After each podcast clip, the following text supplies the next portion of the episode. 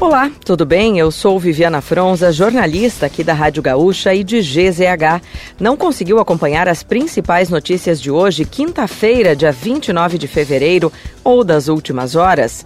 Eu vou trazer aqui para ti, antes que o dia acabe, o nosso resumo diário de notícias do fim da tarde. Oferecimento Serrana Solar, a minha escolha certa.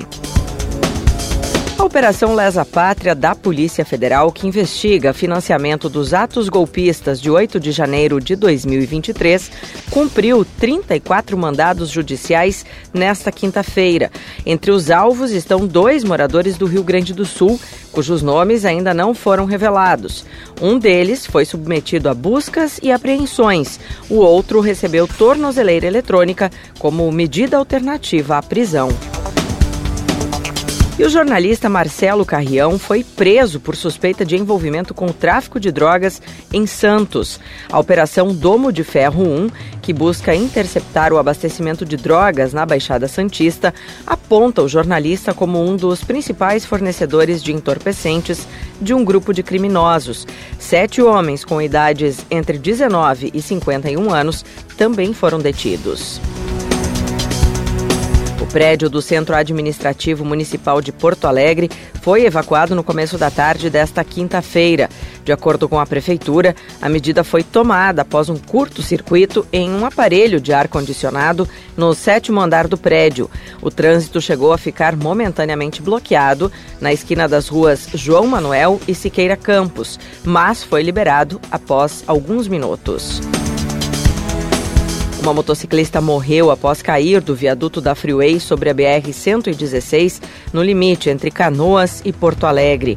A vítima estaria dirigindo pela Freeway quando se desequilibrou e bateu na mureta do viaduto, caindo de uma altura de cerca de 5 metros. A vítima foi parar na pista lateral da BR-116, entre as avenidas Guilherme Michel, em Canoas, e a Ernesto Neugbauer, em Porto Alegre. Ela chegou a ser encaminhada ao Hospital Cristo Redentor, na zona norte da capital, mas morreu logo depois.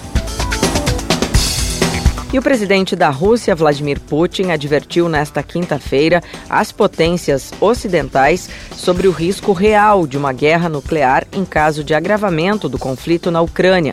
Durante um discurso à nação, Putin celebrou o avanço das tropas no fronte ucraniano e alertou para as trágicas consequências caso algum país ocidental envie soldados a Kiev depois que o presidente francês Emmanuel Macron mencionou a possibilidade no início da semana. E para fechar o nosso resumo de notícias, antes que o dia acabe, tem a previsão para amanhã. O sol predomina em boa parte do estado. Apenas na região serrana, metropolitana e sul, o tempo deve ficar instável, com previsão de pancadas isoladas.